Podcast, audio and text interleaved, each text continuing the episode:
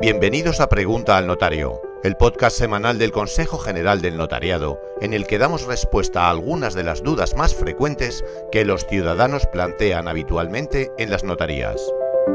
En el episodio de hoy respondemos a ¿El padrino de nuestro hijo podría ser su tutor en caso de que nos pasase algo? Sí, pero tendríais que nombrarlo ante notario, bien mediante el testamento o en una escritura pública de nombramiento de tutor documentos en los que también podréis establecer las normas del ejercicio de la tutela, las limitaciones, etc.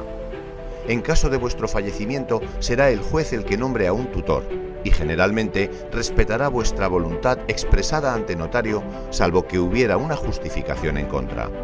Si no existiera esta designación expresa, el juez nombrará tutor al pariente más cercano que pueda ejercer este cargo de forma adecuada, como un tío o un abuelo, y en caso de que no hubiera ningún familiar o amigo idóneo, la autoridad judicial daría, en la mayoría de los casos, la tutela a una institución tutelar.